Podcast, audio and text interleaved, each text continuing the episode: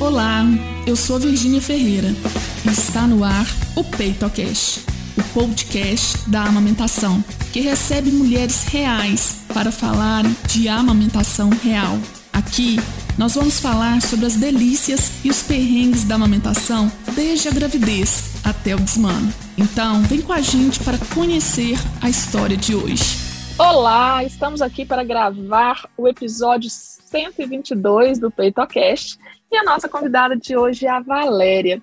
A Valéria, ela é biomédica, doutora em ciências e consultora de amamentação. Ela mora né, e trabalha lá em Guararema, interior de São Paulo, e ela é mãe da Helena, de 4 anos. Valéria, muito obrigada por ter aceito o convite. A Valéria está sempre interagindo no Instagram, né? E eu fiz é, esse convite por causa de um comentário num post, né? Você acabou contando um pouquinho da sua história. E eu falei assim: você tem que contar essa história para outras mães. Outras mães precisam saber o que, que você passou, né? Porque acaba, né, Valéria? É, você já conhece aqui.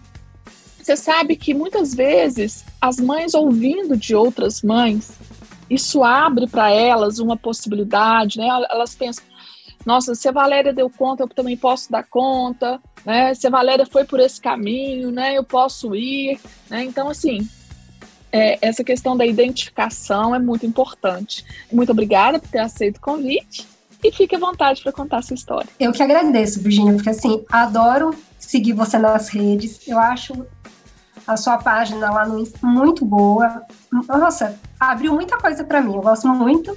E eu agradeço demais o convite para poder contar um pouquinho do que aconteceu comigo. Realmente, foi um caminho assim meio tortuoso, muito. Eu passei por muitos profissionais. E aí eu vou contar um pouquinho e, tipo, não desistir mesmo, sabe? Você vai encontrar várias pessoas, mas enquanto não te der aquele sossego, acho que a gente tem que continuar procurando para não desistir da amamentação. Aquele post que eu interagi com você foi o da dermatite de contato, né? E a minha amamentação eu tive complicações desde o início, porque eu tive uma eu tive uma mastite com abscesso, precisei drenar em centro cirúrgico. A bactéria era resistente ao antibiótico que a médica usou. Aí depois eu precisei fazer uma punção no consultório. E aí só que ela resolveu trocar o antibiótico. E foi difícil. Mas o, a dermatite, que na verdade eu fui tratada como candidíase, é, aconteceu quando a Helena já tinha quase um ano. Eu lembro que no Natal de 2020, estava perto dela fazer um ano, que ela faz em janeiro, eu amamentei ela com muita fissura. Minha mama estava ela já tinha quase um ano e foi aí que eu comecei a ter fissura. A mama, os mamilos todos machucados, os dois, e a areola com aspecto de cozido, sabe? Rosa, assim, como se fosse cozida, a pele descamando e muita coceira. Aí eu entrei em contato com uma pessoa para fazer laser. Aí vem uma enfermeira, consultora em amamentação, ela fez umas 10 sessões e não melhorava. Aí eu falei, não, não pode ser isso, não tá bom. Aí falei com a pediatra da Helena, mas falei por telefone. Falei que eu tava com tava desse jeito, acho que mandei uma foto para ela. Aí ela falou assim: "Ó, Valéria, tá com cara de candidíase, mas eu prefiro que você passe numa avaliação presencial". Aí peguei, marquei, fui no fui num PS. O médico, do lugar que ele estava sentado, ele só pediu para levantar a blusa. Ele não chegou perto, ele não examinou, ele não olhou, não, ele não pôs a mão. Aí ele fez assim: é candidíase. Vou te dar um, um corticoide. Só que a pediatra tinha dito que se fosse candidíase era para eu entrar com nistatina. Então, como ele tinha feito a confirmação do diagnóstico, eu entrei com o remédio da pediatra, com a nistatina. Passei nistatina. Aí acho que eu fiquei um mês passando nistatina e não melhorava. Aí eu liguei num banco de leite. Na minha cidade não tem, liguei no banco de leite próximo. Aí a enfermeira que me atendeu disse que não tinha pediatra para eu ir lá para me avaliar, mas que candidíase era assim mesmo, demorava muito tempo para melhorar. Só que estava assim muito ruim. E aí eu falei de novo com a pediatra. Aí ela falou assim: "Ah, vai numa fisioterapeuta que trabalha com laser, que ela vai te atender melhor". Aí marquei, fui lá, ela fez o PDT. Aí eu fiz três sessões. E a minha pele, começou a ficar como se pra fosse. Para quem está nos ouvindo, só para só para ah, o PDT, gente, a terapia é, PDT é a terapia fotodinâmica. É um recurso que a gente usa quando tem, né, candidíase, quando tem fungos, vírus ou bactérias, tá? Pode continuar, querida. Só para quem está nos ouvindo, né, saber. É. Aí ela fez três sessões e a minha pele começou a ficar como se fosse um papel de seda, muito sensível e parecia que ela tava que ela ia rasgar, que uma, meu, a minha areola ia rasgar a qualquer momento. Aí ela falou para mim, aí eu falei assim, não tá melhorando, tá piorando. Aí ela disse para mim que nunca tinha visto uma cândida tão resistente. Aí eu marquei uma GO. Fui na GO, ela avaliou e falou: candidíase. Toma fluconazol oral e me deu uma pomada que tinha um antifúngico e o corticoide. Aí melhorou. Aí eu falei: nossa, melhorou. Fiquei um mês, fiz o tratamento 15 dias. 15 dias depois que interrompeu o tratamento, as fissuras voltaram. Aí eu falei, não, não tá bom isso, não, não tá normal. Porque assim, para o tratamento volta. Aí a pediatra falou que entrei em contato de novo com a pediatra. Ela me falou assim que podia ser uma cândida recidivante, que eu precisava procurar um como que um infectologista. Aí eu falei, gente, não pode ser, eu nunca tive candidíase, eu já tinha feito dieta, já tinha tirado açúcar. Aí eu procurei uma outra GO. Aí a GO olhou e falou, isso não é candidíase. E me deu corticoide para passar. Aí eu passava o corticoide e melhorava. Parava o corticoide, piorava tudo de novo. Aí, né, agora outro... estava passando o tópico. O tópico. Aí fui em outro ginecologista.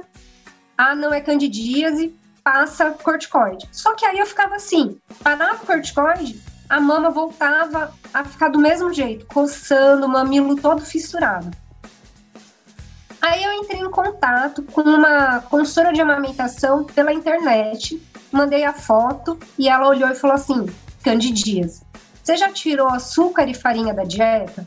Aí eu falei: já tirei, só que não é candidíase, porque melhora o uso do corticoide. Aí ela falou: então vou mandar a foto para minha professora. Aí a professora dela bateu o olho e falou: Isso não é candidíase, é dermatite de contato tem alguma coisa que está estressando e está fazendo essa lesão. E aí, o que essa consultora fez foi observar a pega da Helena. Eu mandei vários vídeos e a Helena tinha modificado a pega, ela estava com uma pega rasa e ela machucava o meu peito de uma forma que fissurava e depois acabava dando aquela aparência que confundiram tantas vezes com candidíase. Areola avermelhada com coceira e ressecado. Mas nisso eu fiquei, não sei, eu acho que mais quase um ano nessa indefinição. Meu Deus. É. Quando eu vi o seu post, eu falei, gente, quantas vezes a gente é tratada como uma candidíase e na verdade não é uma candidíase, é uma dermatite. Sim. Porque olha, é, você tinha coceira, o prurido, Sim. né? é, tudo que você conta aí podia confundir mesmo, né?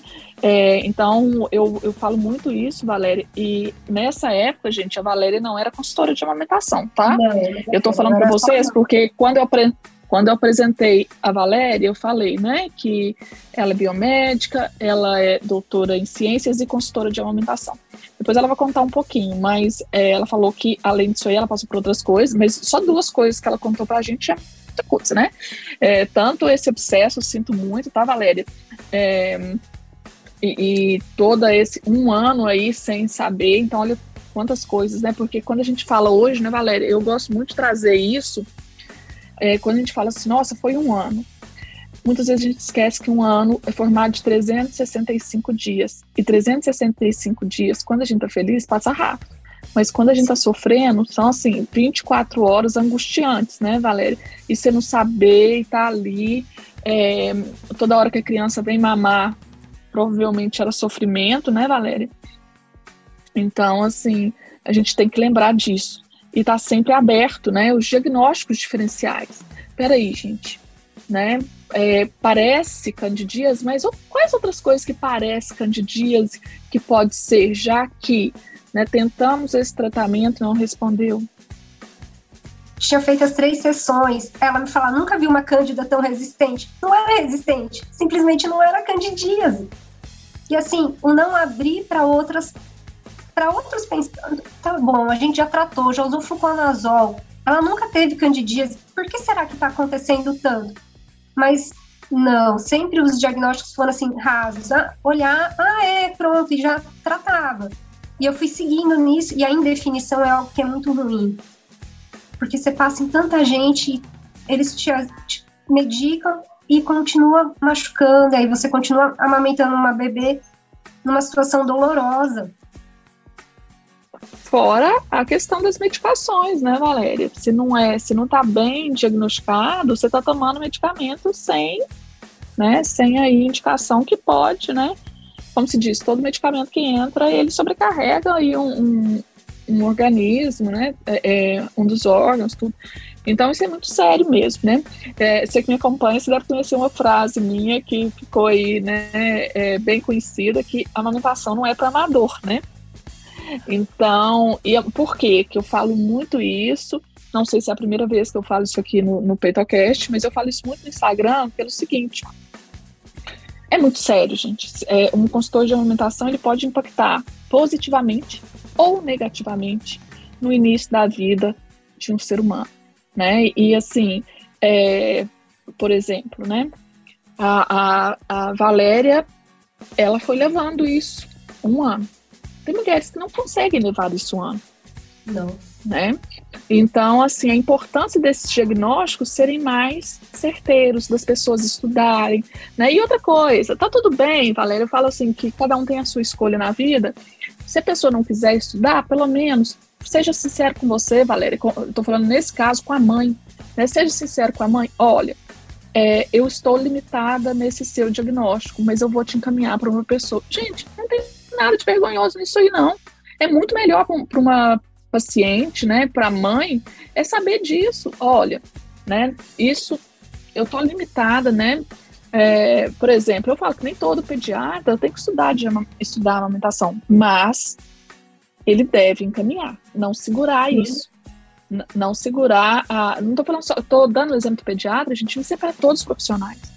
Tá? Já, Inclusive já, Por quantas jós eu passei e assim, elas medicavam, mas elas não iam na causa. Tipo, ah, passa o corticoide. Realmente, o corticoide melhorava muito, mas eu ficava dependente de passar corticoide após cada mamada.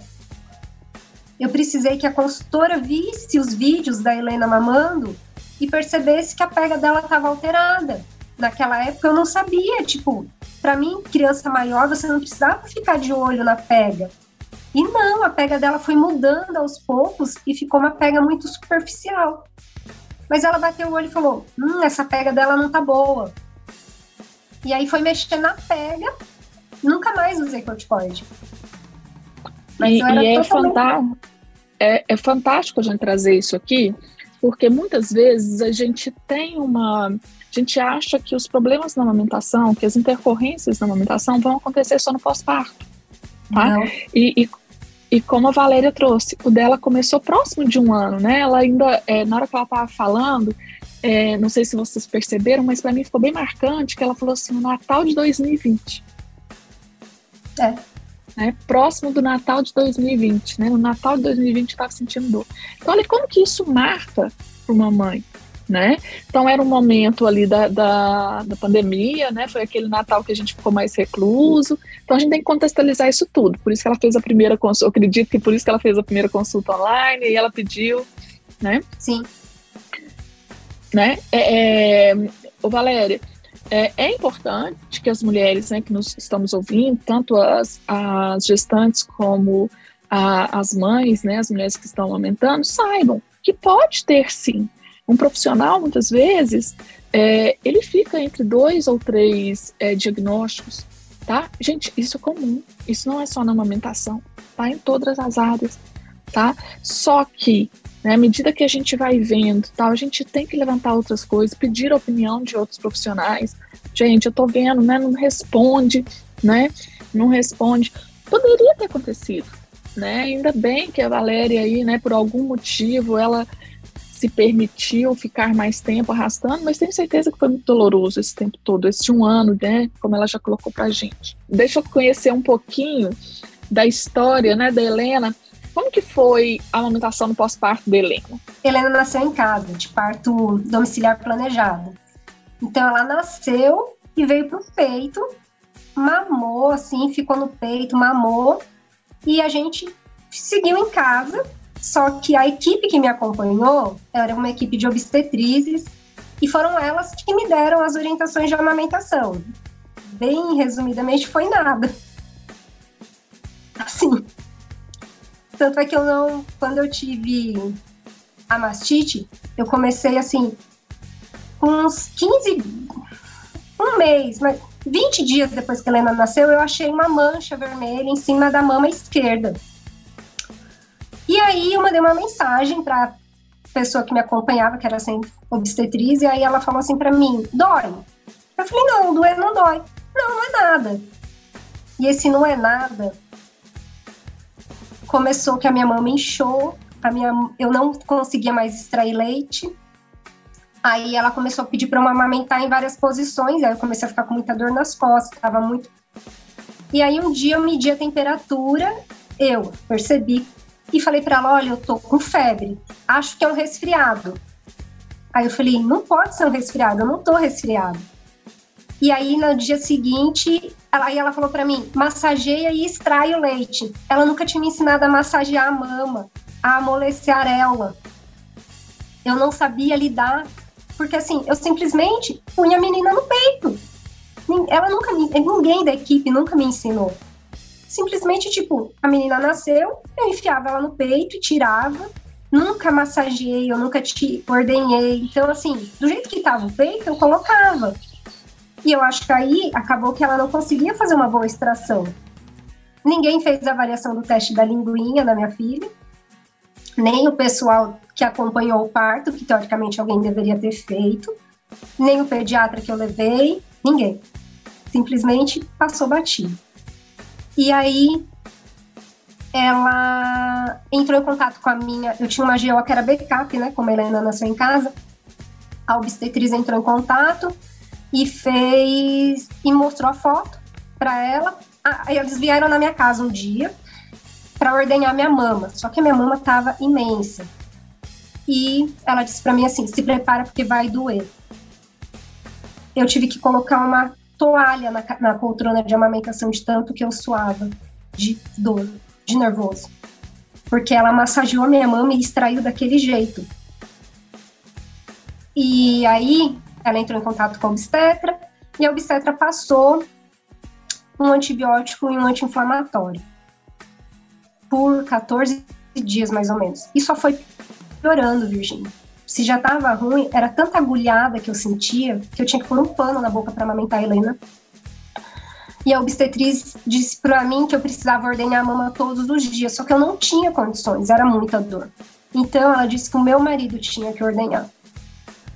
E numa dessas ordenhas, ele falava assim para mim, Valéria, isso não tá certo, isso tá te machucando. Saí, começou a sair sangue e pus. Eu cheguei a um ponto que eu tinha tanta dor que eu pedi para ele assim, ah, Emerson, o nome do meu marido, né? Se eu chegar inconsciente no pronto-socorro e a única solução for retirar as duas mamas, você tá autorizado a assinar, porque eu não suporto mais a dor. Era muita dor. E aí, a obstetriz, uma das coisas que ela pediu para fazer era pôr inhame quente na mama. Sério. Meu Deus. É. Aí, eu Falei Gente, deixa eu só falar uma coisa para quem está nos ouvindo.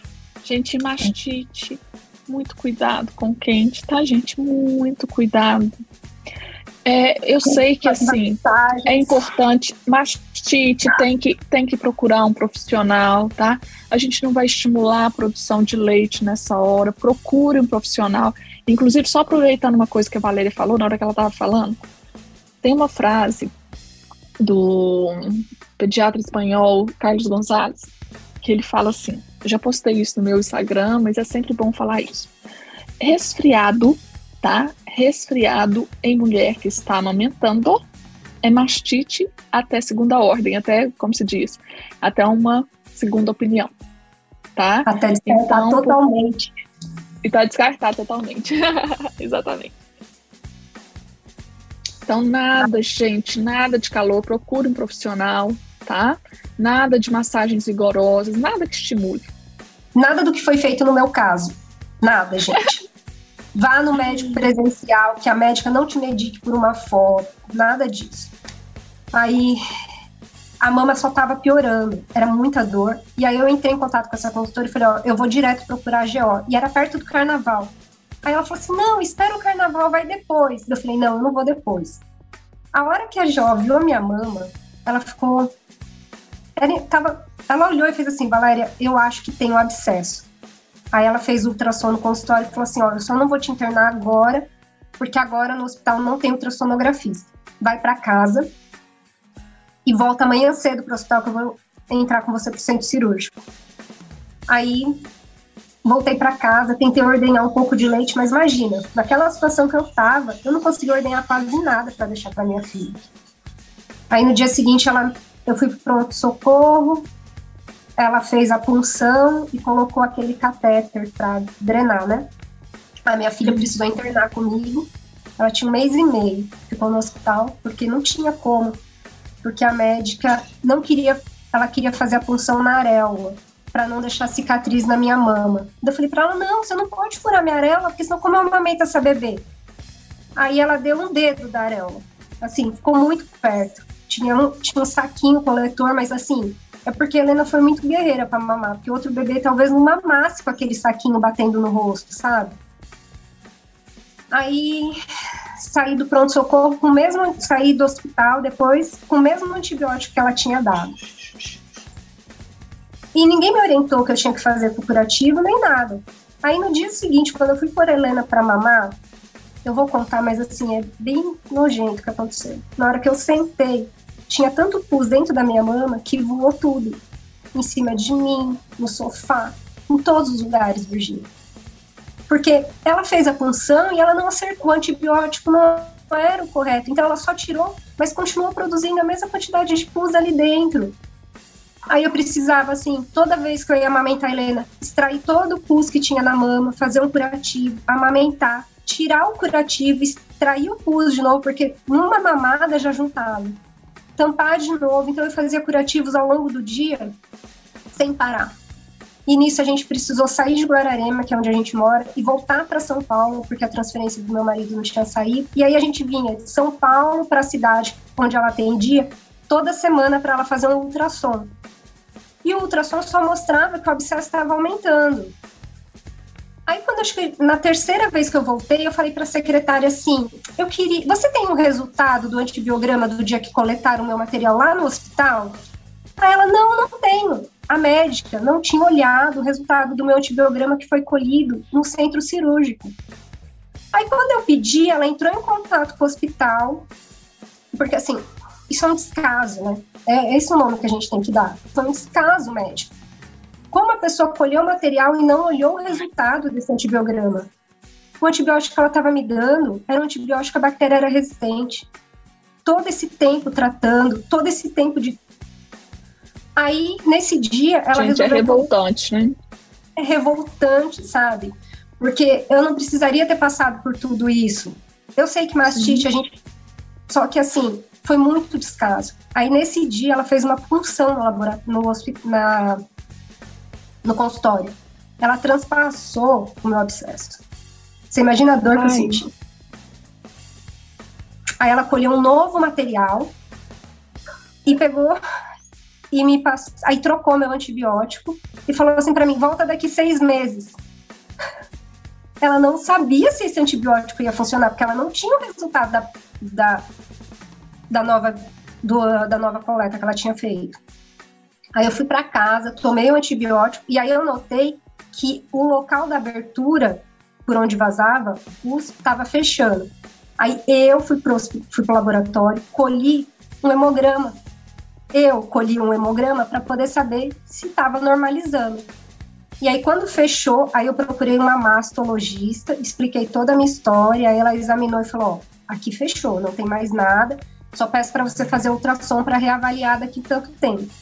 Até hoje eu faço mamografia para poder ter certeza se as micro, microcalcificações que eu tenho na mama são decorrentes do processo da mastite que eu tive.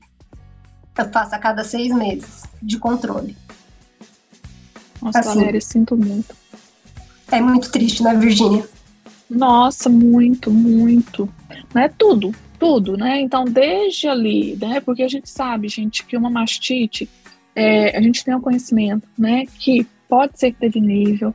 Então, através do conhecimento. Então, por exemplo, quando ela fala que a boquinha da Helena não foi avaliada, essa, né, se por acaso tinha né, um freno lingual, uma baixa transferência de leite pode causar né, várias coisas. A orientação, a pega, ela mesma deixou, deixou claro, né, ninguém orientou uma pega adequada. Hoje, né, eu, o post que eu coloquei lá, o alinhamento, gente, o alinhamento ele favorece a mamada. Então, tudo, tudo, nenhuma orientação você teve. Né? E depois, na hora da, da, que tem a mastite, o que aconteceu também. A gente sabe que da mastite Evoluir para abscesso, gente, é assim, ó. Por isso que é importante. Tá desconfiada, procura um profissional, tá? Porque para evoluir é assim, ó, né?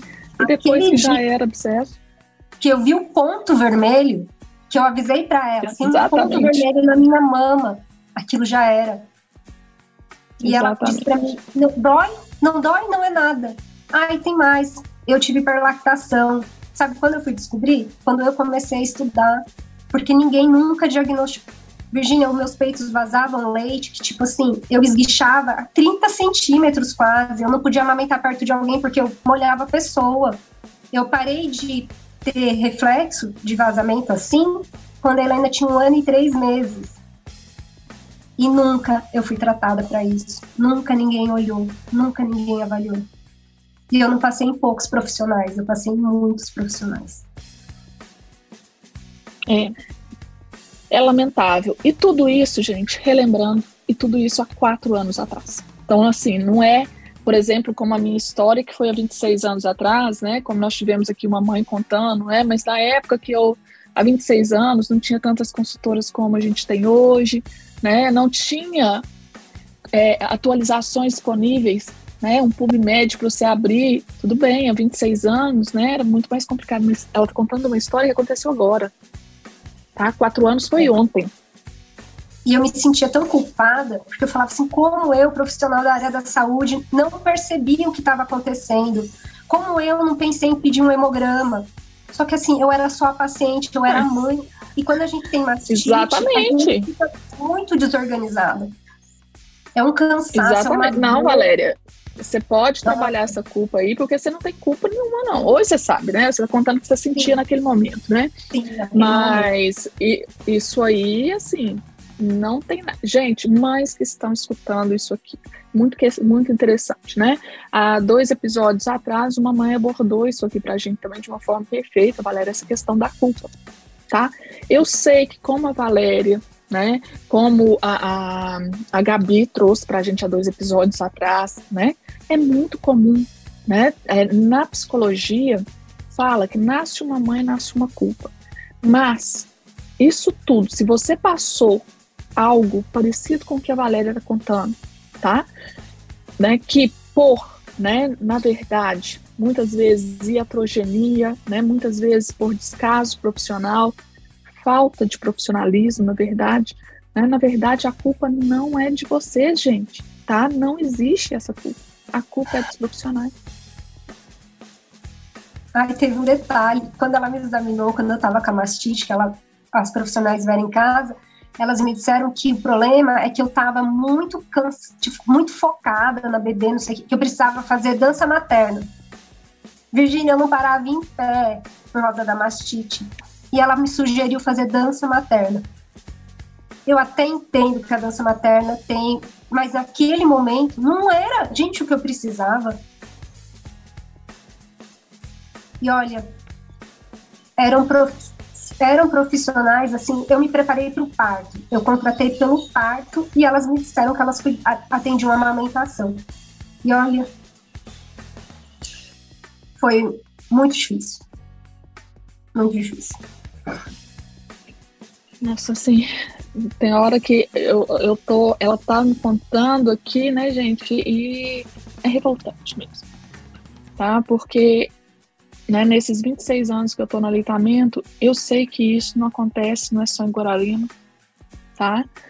É, não são só em cidades do interior. Infelizmente, né, eu sempre trago aqui a minha experiência de, de Belo Horizonte. Tenho visto que isso acontece também aqui fora, aqui né, em Toronto. Ontem eu tive a oportunidade de ouvir de uma brasileira né, que teve, eu vou trazer ela futuramente aqui, mas que teve a sua mama, assim, eu, ela chegou para mim com a mama cheia de hematomas por causa de uma massagem vigorosa. Ela colocou a criança no peito da mãe, que a criança depois recusou a mama. Então isso acontece em muitos locais. Sim, Valéria. Então isso acontece em muitos locais, gente. Eu acho que cabe a nós, né, tanto profissionais mais conscientes, como eu, a Valéria vai contar como que ela entrou na amamentação pra gente, né, quem tá me ouvindo aqui, mas também de vocês, não fiquem caladas, não fiquem, tá? Não fiquem, reclamem, tá? É, é, façam aí, né, as suas queixas. Eu falo que se isso acontecer dentro de uma instituição, relate para ouvidoria. Ah, mas não vai fazer nada. Gente, é preciso falar. É preciso, é preciso documentar. Que chegue até, é preciso documentar, é preciso que chegue até os, os diretores, os, os proprietários das instituições, tá? E, se precisar, até nas redes sociais, né? Eu falo que muitas coisas se resolvem no Twitter, né, gente? Infelizmente. Mas vamos lá, Valéria, conta aí como que foi. É, eu brinco, tá? Na verdade, não é uma brincadeira, né? Mas assim, eu falo muito que é, na consultoria de amamentação, os profissionais que chegam na consultoria de amamentação chegam pela dor, não, ou pelo amor ou pela dor. Como que foi a sua chegada aí? Eu tô achando que foi pela dor, hein? A minha chegada foi pela dor. Porque assim, quando, eu, quando a Helena nasceu, eu também parei, eu, eu trabalhava no, com pesquisa, trabalhava no Encor. E aí eu não queria continuar em São Paulo, queria vir para um sítio onde a minha família morava. Eu saí e eu pensei assim, mais para frente eu vejo no que, que eu vou trabalhar. Porque o que eu fazia não dava, porque não tinha pesquisa por aqui para fazer, então falei, mais para frente eu descubro. Quando eu passei pelo que eu passei na amamentação, eu falei, já sei, eu vou estudar amamentação. Porque é impossível que uma mulher precise passar pelo que eu passei, com as dores que eu passei, não, não, não, não tá, não é, não, não, não é o caminho, não é assim. Eu realmente, eu fui pela dor, assim, eu acho que pouquíssimas coisas de intercorrências na, no aleitamento eu não tive. Porque no final eu acabei tendo quase tudo, né? Na verdade, eu não tive a candidíase, mas fui tratada como. Foi foi uma sequência de, de desafios, eu acho. Você, você tomou é, você tomou fluconazol, né? Tomei. Você chegou a apresentar é, o fenômeno de Renault posteriormente? Não, não cheguei. Porque às vezes a, a pessoa passa a ter, né? É, pode acontecer. Né? Mas é, é, como tudo, né? É um fator de risco, mas pode não acontecer. Ainda bem, né? Que não aconteceu. Ainda bem, porque, porque tá bom, né? era um dos que eu pensei, esse eu não tive. Já tá bom, né? Tudo que você teve já tá bom, né? Ai, Nem precisava ter isso tudo. Mas vamos lá. Valéria, quando você pensa em tudo isso que você me contou, eu acho que vai ser difícil escolher uma coisa. Mas qual que foi o maior perrengue? Aquele dia inesquecível de perrengue na sua vida em relação à amamentação? Acho que foi o dia que eu fui pro hospital para fazer a, a, drenagem do abscesso. O, de você estar tá no carro, só o leve movimento do carro, eu tinha tanta dor, tanta dor que eu tinha vontade de fugir do meu corpo. Eu lembro que eu vi uma mulher andando na rua e eu tive inveja dessa mulher. Eu falei, gente, eu queria poder andar e não ter dor. Porque o simples ter o peito doía. E era uma dor que era muito forte. Pensa, eu tive um parto natural e a minha dor da, da mastite foi muito maior do que a dor que eu tive no parto. Então, esse dia foi um dia que me marcou assim, de olhar uma pessoa andando na rua e ter inveja dela conseguir andar. Porque, tipo, só de estar sentada, parada, eu tinha que segurar, suportar, tipo, apoiar a mama e assim mesmo eu tinha dor. Esse dia acho que foi o mais difícil para mim. Que eu já vinha de uma, muitos dias com muita dor, né? Acho que foi o ápice, né? O ápice da dor. Valéria, a maior delícia? A maior delícia era saber, era olhar a Helena e ver que, tipo, todo aquele, todo o corpinho dela formado tinha vindo do leite que ela tinha mamado, que o meu corpo tinha conseguido produzir. E que juntas a gente tinha passado por esse grande desafio, que foi o início da nossa amamentação. Porque se não fosse ela, eu também não teria conseguido, né? Porque nada conseguiu extrair leite daquela mama machucada. Só ela não conseguia mamar. Não dava para pôr bomba, não dava para pôr nada. Foi esse, era olhar e tipo, a gente conseguiu, filho. A gente conseguiu. Que bonito isso. Ô, ô Valéria, e hoje, quando você olha para trás assim, para a gente finalizar e você deixar uma mensagem para quem está nos ouvindo, o que, que, você gostaria de ter ouvido, Valéria, lá na gravidez da Helena, e você não ouviu? Porque depois dessa história toda, eu sempre falo assim que você provavelmente não ouviu, tal, mas que você não ouviu e você gostaria de deixar de mensagem. O que, que você gostaria de ter ouvido sobre a amamentação na gravidez da Helena você não ouviu? Você Virginia, deixa de mensagem eu agora. Eu gostaria de ter ouvido o básico que você, para antes de ofertar o peito, que você precisava massagear, ordenhar, para oferecer um peito que esteja maleável, não é colocar simplesmente o bebê e o bebê vai saber fazer. Não, tem uma técnica, tem um jeito, e a gente não sabe porque culturalmente a gente não vê. Eu não conhecia ninguém que tinha amamentado, minha mãe não amamentou, minhas irmãs não tinham filhos, minhas amigas próximas, todas, eu não tinha visto ninguém amamentar também, e as que conseguiram também tiveram muitos problemas. Então, assim, eu, eu gostaria de ter tido o básico Tipo, como, como posicionar, o que alinhar o bebê, como que tem que estar tá a pega do bebê, que não era só aquela boquinha de peixinho, que isso a Helena fazia. Então, eu acho que o simples, sabe, teria me ajudado muito. Eu acho que isso teria feito muita diferença na minha vida. O básico, assim, o, o, mais, o arroz com feijão, assim, da amamentação, mais tranquilo, isso teria me ajudado demais.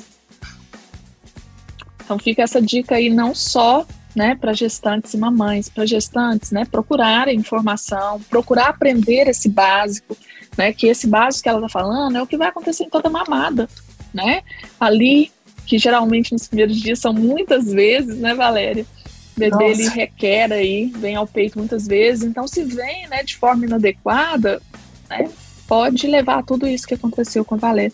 E fica aí também uma mensagem para as profissionais que estão nos ouvindo, para os profissionais de uma forma geral que estão nos ouvindo. Não só. Eu acho que esse, é, esse episódio da Valéria faz nos pensar, faz, né? Não só as consultoras, mas quem trabalha com assistência materno-infantil. Então, se você tem um grupo, né, de doulas, de obstetrizes, e, e você oferece esse serviço, se você não está preparado para trabalhar com amamentação, ou tenha uma consultora para você encaminhar, tal, mas assim, a amamentação não é para maduros. Fica aí, né, nesse. Valéria, muito obrigada, minha querida, muito mesmo. Como se diz, eu não sabia que eu ia ouvir isso tudo, né? Quando você fez. Eu sabia que seria interessante. Com o seu comentário naquele post, eu sabia que seria interessante. Eu falei assim, não, você tem que contar essa história. Nossa, mas assim. Que história, né? Uma história para nós, profissionais, refletirmos mesmo nos, nos nossos diagnósticos diferenciais, tá? Não ficar arrastando aí, né? Por um ano, um ano, Lembra, gente, um ano é muita coisa. É muito, foi muito tempo. Muitas mamadas aconteceram nesse tempo. Exatamente. Muitas mamadas doloridas. É, se a gente for colocar para pensar, né? A partir de um ano, a, a, Helena já já comia, mas mesmo assim, né? Vamos colocar aí na média. A gente sabe que não é uma conta exata, tá, gente? Mas vamos colocar em média aí umas cinco mamadas dia, seis. Mas se for uma, se fosse uma, tá? Se fosse uma. É importante. É, é todo, toda fissurada, a mama. Doía demais. Valéria, sinto muito mesmo por tudo que você passou. Mas, assim, é o que você falou, né? Que outras mulheres, que fica aí a sua história, essa reflexão, que outras mulheres não passem por isso. Sim. Foi por isso que eu achei tão importante a gente poder conversar, para que as mulheres fiquem atentas, não, não aceitem o primeiro diagnóstico, tipo, o diagnóstico não bate, quando o diagnóstico não bate com aquilo, não melhora, procura outro profissional, desconfiar, porque assim, às vezes a gente põe, a gente acredita demais que aquela pessoa que está atendendo tem conhecimento e tá, ela às vezes é, é aquilo, encaminhar, passou do que você conhece, encaminha. A gente não é obrigado a saber tudo, a gente não sabe tudo, mas a gente pode encaminhar porque tem uma pessoa ali que está precisando de ajuda. Exatamente. Tem duas pessoas, né, no seu caso, né? Tinha é. você e Helena, né? Sim. E tem, tem vidas ali envolvidas. Valéria, fantástico. Muito, muito obrigada. Um super beijo. Eu que agradeço, Virginia. Muito obrigada. Obrigada por ouvir até aqui. Para se aprofundar mais nos assuntos ligados à amamentação, acesse o nosso perfil no Instagram, arroba Virginia Ferreira Saúde. Um beijo e até o próximo episódio.